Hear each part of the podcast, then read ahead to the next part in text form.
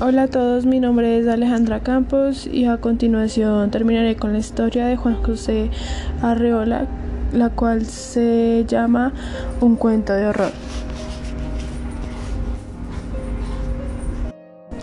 Mi cabeza se había convertido en el lugar de sus aspiraciones. Mi cabeza se había convertido en el castillo donde el fantasma vivía.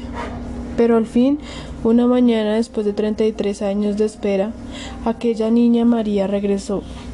Pero ya no era una niña, era alta, radiante, una mujer hermosa.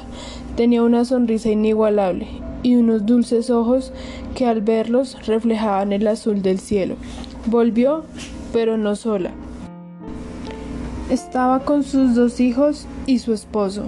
En este momento yo comprendí que la había perdido, por mis celos y por mi falta de confianza hacia ella.